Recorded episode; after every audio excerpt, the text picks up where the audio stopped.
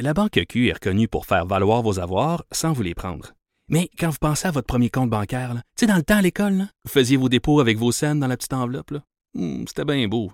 Mais avec le temps, à ce compte-là vous a coûté des milliers de dollars en frais, puis vous ne faites pas une scène d'intérêt. Avec la Banque Q, vous obtenez des intérêts élevés et aucun frais sur vos services bancaires courants. Autrement dit, ça fait pas mal plus de scènes dans votre enveloppe, ça. Banque Q. Faites valoir vos avoirs. Visitez banqueq.ca pour en savoir plus. Maude, il y a des gens qui ont poussé un immense soupir de soulagement euh, tôt ce matin parce que Fortnite est, est revenu euh, en ligne après quelques Oui. jours où Oui. les gens se sont euh, immolés, arraché la peau, Oui. mutilés. Absolument. Ben, il y Ça avait va, un trou noir. Fortnite était dans un trou noir. Comme tu ouvrais le jeu, puis c'était un trou noir parce que. C'est arrivé euh, comme tap, ils ont Ouais, fermé les c'est- arrivé de même. Euh, depuis dimanche 14h et c'est euh, de retour en ligne là, depuis ce matin seulement. Ce qu'on voulait faire, évidemment, ben, c'est de d'update.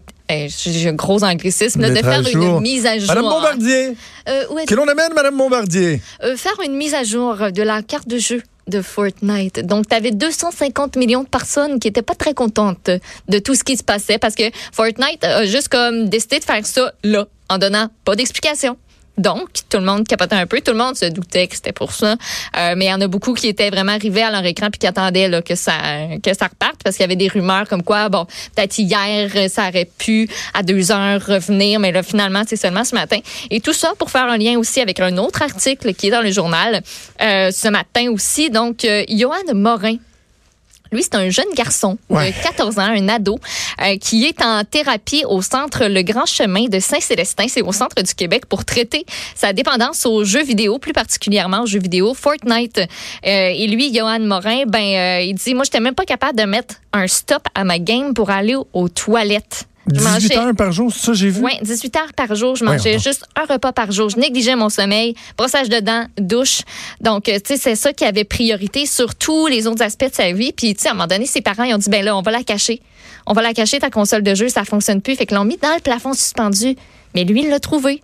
Ça fait qu'en cachette, pendant un mois, a décidé euh, de, tu sais, il, il la prenait quand ses parents étaient pas là, puis il allait la reporter après pour pas se faire pogner, jusqu'à temps que son père euh, se tanne puis qui disent ben là ça marche vraiment pas.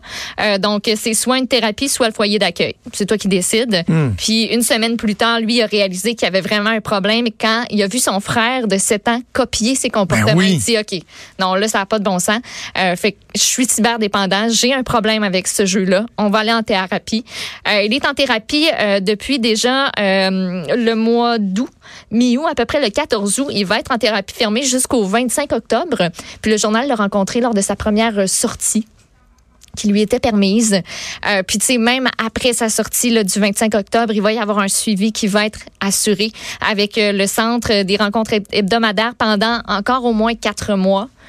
Donc, lui, c'est ça que ça y a pris là, pour se rendre compte qu'il n'y avait pas besoin de ce jeu-là pour se valoriser, être en contact avec les autres. Il dit, moi, quand je vais sortir, j'ai pas trop peur parce que, tu sais, sur l'heure du midi, je vais m'inscrire à des activités sportives, je vais m'occuper, je vais faire d'autres choses. Euh, puis, tu sais, il n'y a pas juste ça dans la vie. Donc, lui, ça y a pris ça, puis il a décidé de sortir pour montrer l'exemple.